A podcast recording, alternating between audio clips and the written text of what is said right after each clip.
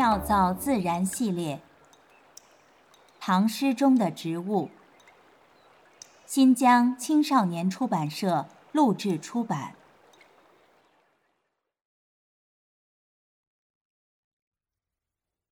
宋陈章甫。四月南风大麦黄，枣花未落桐叶长。青山朝别暮还见，司马出门思旧乡。陈侯立身何坦荡，虬须虎眉仍大嗓。腹中著书一万卷，不肯低头在草莽。东门沽酒饮我曹，心清万事如鸿毛。醉卧不知白日暮。有时空望孤云高，长河浪头连天鹤，金口停舟渡不得。郑国游人未及家，洛阳行子空叹息。闻道故邻相识多，罢官昨日今如何？作者李琦，地点河南洛阳。万曲一收。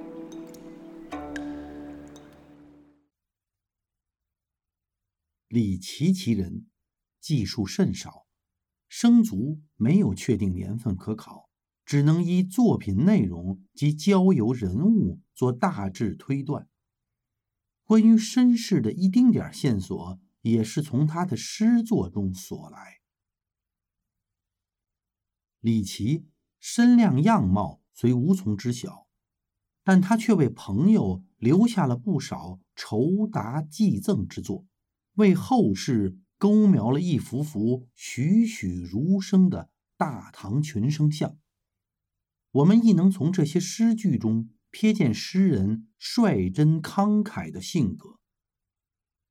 李琦笔下的友人陈章甫，生得宽宽的前额，卷而硬的胡须。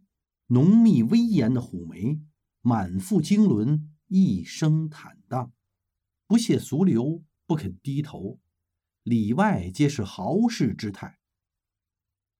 陈章甫排行十六，湖北江陵人，常年隐于嵩山，自言一卧松丘二十余载。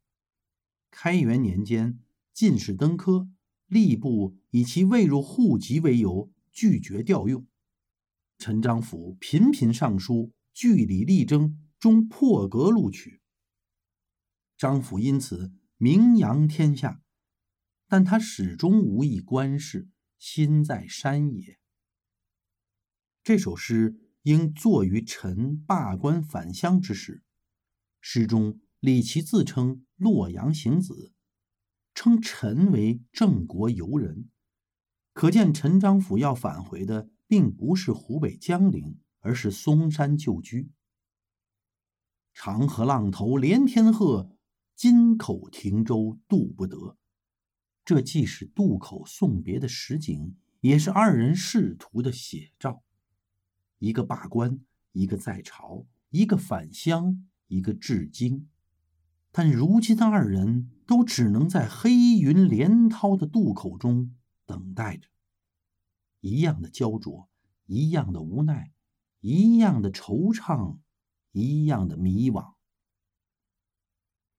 从李琦的很多诗句中，能够读到他对世态炎凉、人情冷暖的喟叹。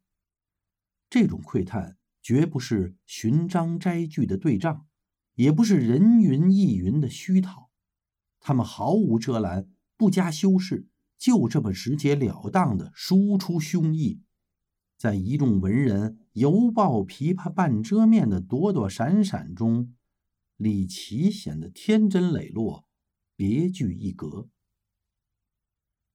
农历四月，初入孟夏，南风合唱，麦田金黄，枣花飘香，桐叶阴长。张甫翻身上马。青山一路随行，陈侯归心似箭。送别诗写得轻快豪爽，无一丝别恨离伤。难怪无礼不诗画评李琦犹有古意。凉生惆怅心不及，图穷气概长安泥。一言不合龙额侯，击剑拂衣从此弃。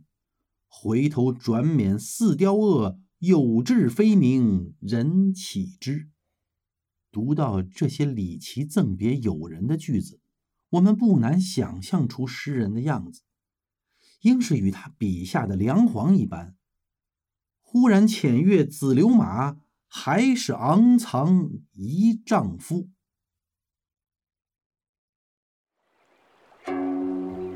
妙造自然。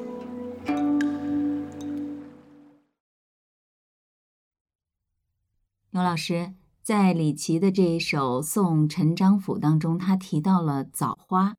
这个枣树啊，好像在中国很常见啊。我记得鲁迅先生有一篇文章，我的窗前有两棵树，一棵是枣树，另一棵还是枣树。对，那么它这个枣树，它的原产地就是中国吗？是的，哎，这个鲁迅先生，呃，这个简直是把这个枣树给强调的不能再强调了啊。在这个《诗经》里边啊，呃，宾风七月，其中就有讲八月播枣，十月获稻。嗯，啊，枣树呢？呃，是一种落叶的小乔木，鼠李科枣属。嗯啊，呃，原产于中国，只是呢也传播出去比较早，大概在公元一世纪的时候，经过叙利亚就传入到地中海沿岸和西欧了。十九世纪呢，由欧洲传到了北美。嗯，它这个里面提到了枣花，枣花是呃我不太熟哎，它是有香气的植物吗？哎，枣花呢是这样啊。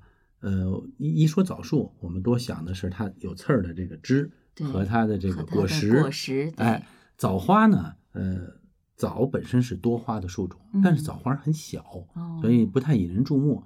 而且呢，枣花呢，它还分成日开型和夜开型。如果你所出现的区域里边，比如说和你的时间差是错开的，所以你见不到早。比如说你白天出来，呃，它是夜开型的，那你就见不到了。所以日开型或者夜开型，它还有一个时间段，对吗？对对对对，日开型呢，上午十点到下午两点开花啊；夜开型呢，晚上十点到凌晨三到五点开花。那你说赶上夜开型的枣树，你怎么能见到这花呢？是的，基本上夜开型的花是见不到的啊。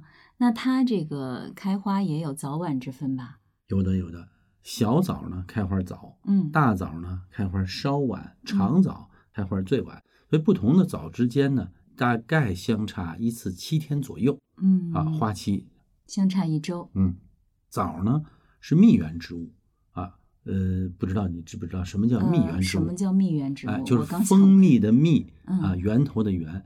蜜源植物呢，就是说供蜜蜂采集花蜜和花粉的植物。哦，也就是说呀，用这个芬芳的气味，它一定很香。对，它来吸引。呃，这个蜜蜂，然后呢，来制造花蜜，并且它是显花植物，就是说它确实是有开花的啊。比如说有的植物说枝干叶很香，那个不是蜜源植物，它要显花植物啊。呃，蜜源植物呢，它根据分泌蜜量的多少，嗯啊来区分哦啊，分成主要蜜源植物和。辅助蜜源植物两种，咱们常见的主要的蜜源植物都有哪些呀？呃，很多了啊，这个非常多了。呃，咱们仅就这个诗来说啊，因为他写的是枣嘛，嗯，所以我们就仅仅说果树中的主要蜜源植物，嗯，大概就有啊，柑橘，嗯，枣，嗯，荔枝，龙眼，枇杷，这些都是。主要蜜源植物，这些呃，我觉得就花我不太熟悉，但是就果实来说，这些果实都是比较甜的。嗯，是的。辅助蜜源植物呢，比如说啊，嗯，桃、李、苹果、山楂。嗯，你看刚才说根据蜜蜜量的多少，嗯，不是根据香气的浓淡，是的，对吧？从从蜜蜜量来说呢，柑橘。比桃多，所以柑橘是果树中的主要蜜源植物，桃呢是果树中的辅助蜜源植物。那我们经常说这个枣啊是食补的一个非常好的这个食物，嗯，他们经常会这个在炖鸡呀、或者是做什么呃食材的时候会放入枣啊，尤其是炖汤。说这个吃枣可以补血，这是真的吗？呃，这个涉及到医学的范畴啊，我们在做生态学的不是很有 权威性啊。但是呢，呃，应该说啊，呃，吃枣补血这个说法其实并不很准确，嗯因为补血首先是补铁嘛，嗯，那么枣里边的铁含量呢，它还没有葡萄干高呢。万曲一收，妙造自然。